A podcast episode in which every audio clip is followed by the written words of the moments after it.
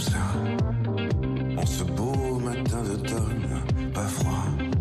Dans un studio de musique, l'inspiration peut surgir n'importe quand. Ce soir-là, au studio de la scène, Benjamin Biolay a une mélodie qui lui trotte dans la tête et quelques mots griffonnés sur un papier. Comment elle t'appelle Elle est née ici, dans le studio. Voilà.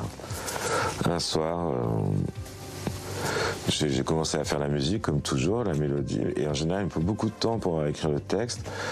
Et là, le- la, la phrase clé et quelques phrases du refrain sont tombées assez vite, si j'ose dire. C'est le lendemain matin, quand on réécoute, qu'on se dit, Putain, ouais, en fait, c'est vachement bien. ça. Comment est ta belle La mienne. C'est bien.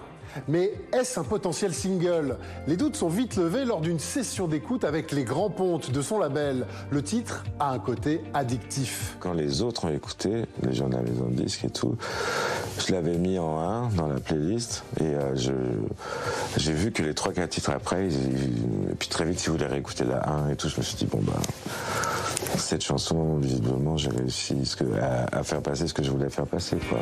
Faut pas qu'on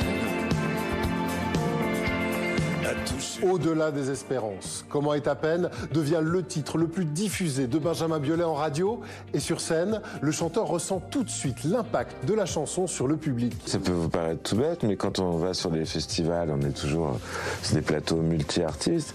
Et quand on a une chanson qui passe à la- fort à la radio, et ben même quelqu'un qui vous connaît pas dit ah bah ouais d'accord c'est ce truc-là, et il écoute avec euh, une attention différente que si c'était juste un artiste qu'il connaît pas et qui est là avant l'artiste pour lequel il est venu quoi. La mienne comme ça, comme ça. La chanson va porter l'album Grand Prix, qui sera récompensé de deux victoires de la musique. Pour son auteur, c'est un titre à part qui représente bien Le confinement, je vais vous dire la vérité pour moi. Cette chanson qui pour moi s'adressait à une personne avant, je crois, d'un coup elle parlait de ce que je voyais par la fenêtre et tout, c'est-à-dire la ville pff, désertée. euh. Il y a des gens qui ont vécu un confinement heureux et d'autres moins. À l'issue de la pandémie, Benjamin Biolay s'est d'ailleurs fait plaisir. À la reprise des concerts, la chanson durait plus de 9 minutes sur scène. Gracias, hermanos.